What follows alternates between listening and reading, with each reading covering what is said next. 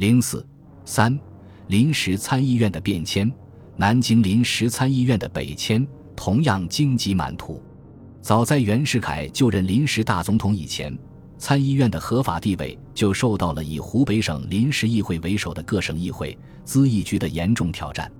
二月二十一日，刚刚成立不久的湖北省临时议会率先倡议每省选举十到十二人，齐集汉口另组临时中央议会。并很快得到了江苏、湖南、安徽、江西、浙江、广东、直隶、河南、山东、山西、陕西、奉天、吉林、黑龙江等十四省临时议会或咨议局的积极响应。湖南省特别议会公然要求订定临时参议院权限，提出凡民国建设、民国法律以及人民权利义务等事，南京临时参议院绝对无议决之权。必须由各省选举人民代表组成临时国会议决。袁世凯在北京就任临时大总统后，湖北省临时议会随即放弃了在汉口另组临时中央议会的主张，于三月十六日电请各省训选举议员，齐集北京组织临时中央议会。为了进一步讨好袁世凯，他们极力诋毁南京临时参议院为各省军政府委员组织而成，不可视为人民代表机关。声称自二月二十七日非法通过稻盛银行借款，江苏、湖北议员相继辞职后，已无议事之效力。其电请各省补举议员，不过意在巩固该院基础，锁定临时约法，纯由少数人议决，视之以至重且大之事视若儿戏，人民绝不承认。他们并继而提出，组织政府无需交南京临时参议院同意。应暂由袁大总统独立主持，自临时中央议会成立后再行追交通过。三月十七日，江苏省临时议会也致电袁世凯说：“鄂议会发起组织民国临时中央议会，由各省议会或咨议局选举议员定期集合，系为表示人民意思，成立民国正当之立法机关起见，本会极表同情，应请大总统认可，迅速通令施行。”又说，至此次任用国务员，似中央议会成立，自需追交通过，以契合于国民之意向。接着，湖北省临时议会派郑万瞻等十人先行赴京，以联络各省议员和筹办开会事宜。湖北等省临时议会重组临时中央议会的活动，理所当然地遭到了南京临时参议院的反对。三月十九日，临时参议院致电袁世凯，指出。本院之成，根据于临时政府组织大纲现公布之临时约法，亦载明十个月内由大总统召集国会。当此参议院成立之后，国会未成立之先，乃以议行议会名义召集临时国会，不知何所依据。为此，本院公认湖北省议会此举为不正当行为，断然无效，并强调说。若不承认临时政府组织大纲及临时约法，则以公布之法律、以选出之总统、以组织之临时政府皆将无效。同日，临时参议院又分电湖北省临时议会和各省都督、省议会及咨议局，公开谴责湖北省临时议会发起临时中央议会为法外之举动，与大局非图无益，实生分纠。电文表示。方经国际出诏，所赖以维持培植者端在守法。参议院为法定机关，不可任意破坏。但是，南京临时参议院在维护其合法地位的同时，也做了很大的让步，同意各省参议员可尽由民选。对于湖北等省临时议会妄图推倒南京临时参议院的叫嚷，袁世凯起初既不赞成，也不反对，任其萧然尘上。直到南京临时参议院发出上述各电，严正提出他的临时大总统的法律地位时，他才复电表示所论极为正当。临时约法既经议决公布，自为今日办事唯一之依据。湖北省临时议会的倡议对南京临时参议院未免歧视，但他同时又宣称，依照临时约法组织约法上参议院，与各省主张之中央议会无异，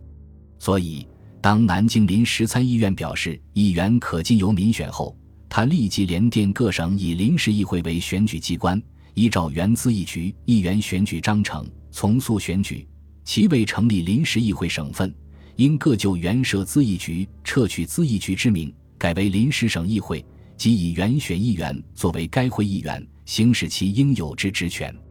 袁世凯的这种态度，表明他同样记恨南京临时参议院，只是唯恐由此影响其临时大总统地位，表面上才不能不有所收敛。他后来公开诋毁南京临时参议院由少数人把持，非出于人民公举，不能代表人民之真意，就清楚地说明了这一点。基于同样的原因，黎元洪这时也公开表态，不赞成重组临时中央议会。他资附湖北省临时议会说，前后两次临时总统均由参议员选举而出，南京临时政府国务院亦由得参议院之同意组织而成。今北京组织新内阁，该国务委员又已决定在南京组织，需经参议院之同意，使参议院在此时期内极为重要。本军政府为大局起见，绝不能不承认该院为临时立法机关。黎并回绝了省临时议会请他通电袁世凯及各省都督不承认临时约法和电告南京临时参议院不许补举议员的要求。他表示。省临时议会如拒绝补选议员，即由军政府添派前往与会。由于南京临时参议院的反对，加上袁世凯、黎元洪也有所顾忌，湖北等省临时议会不得不停止重组临时中央议会的活动。南京临时参议院终于度过了这个不大不小的危机，而保住了自己的合法地位。但是湖北等省临时议会也非全无所得。他们达到了议员民选的目的，为其以后的活动争得了便利条件。湖北郑万瞻等人就公开表示，四民选议员全部选出，再提出修改约法，更议院名，增加人数，另组国会，一切具有把握。其实，湖北等省临时议会标榜的议员民选，不过是由省临时议会议员互选而已，并非由人民直接选举。同时，他们所以要求议员民选，也主要不是为体现民主精神，而是为了满足立宪派争夺最高立法权的需要。因为各省临时议会多由原资议局改组而成，除个别省外，立宪派占有绝对优势。如湖北省临时议会，即主要为立宪派控制，被称为发起反对前南京参议院之第一人的该会副议长郑万瞻，就是原资议局的骨干成员。以著名立宪派首领张謇为议长的江苏省临时议会，也是原承资议局之旧议员而来。湖南、江西等省情况大体也如此。可是，作为中央立法机关的南京临时参议院，却以同盟会员占优势。为了改变这种情况，立宪派遂提出了议员民选要求。四月五日，南京临时参议院议决迁往北京。并于当日通电宣布，自本月初八日始休会十五天，于本月二十二日齐集北京。迁到北京的临时参议院设于向方桥法律学堂前资政院旧址内，议员额定一百二十六人，但实际只选出一百十八人，经常到会八九十人，组织甚不完全。北京临时参议院虽由南京临时参议院北迁而来，临时约法。也仍是他一切活动的依据，但与南京临时参议院相比，却有了不少明显的变化。首先，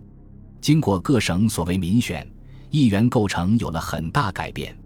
以湖北、湖南、江苏、江西、贵州、直隶六省为例，共计民选议员三十人，每省定额五人，其中原议员当选者四人，新当选者二十六人。原议员当选者中，同盟会员三人，立宪派一人。新当选者中，同盟会员八人，尚包括与立宪派结为一气、公开与同盟会作对的石公九、张伯烈、刘成瑜三人。其余俱为立宪派或倾向立宪派的所谓中间派。由此可见，北京临时参议院的旧立宪派势力有了显著增长。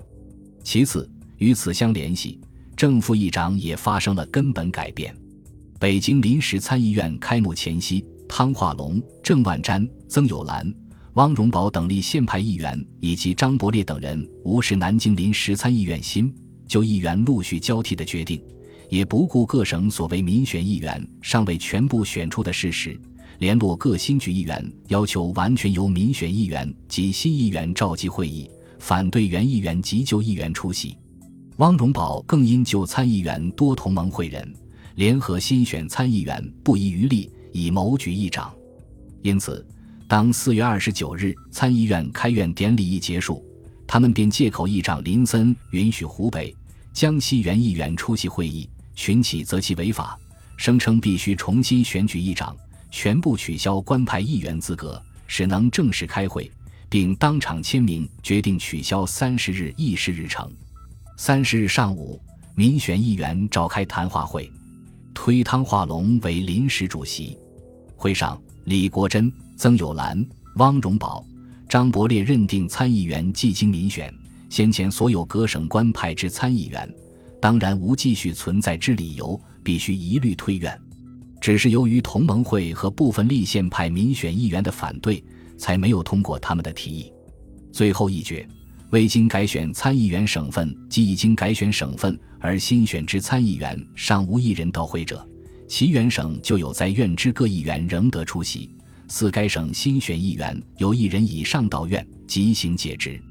当日下午，部分立宪派民选议员又反对召开常会，而改为全院谈话会，正式提出议长改选问题。尽管同盟会议员极力维护林森的议长地位，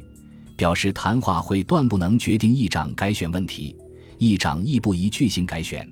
但立宪派民选议员坚持林森系在南京少数人选出。已失议长资格，必须重新选举，以迫使林森提出辞职。五月一日，北京临时参议院举行选举。由于立宪派议员事前曾以极不光彩的手段，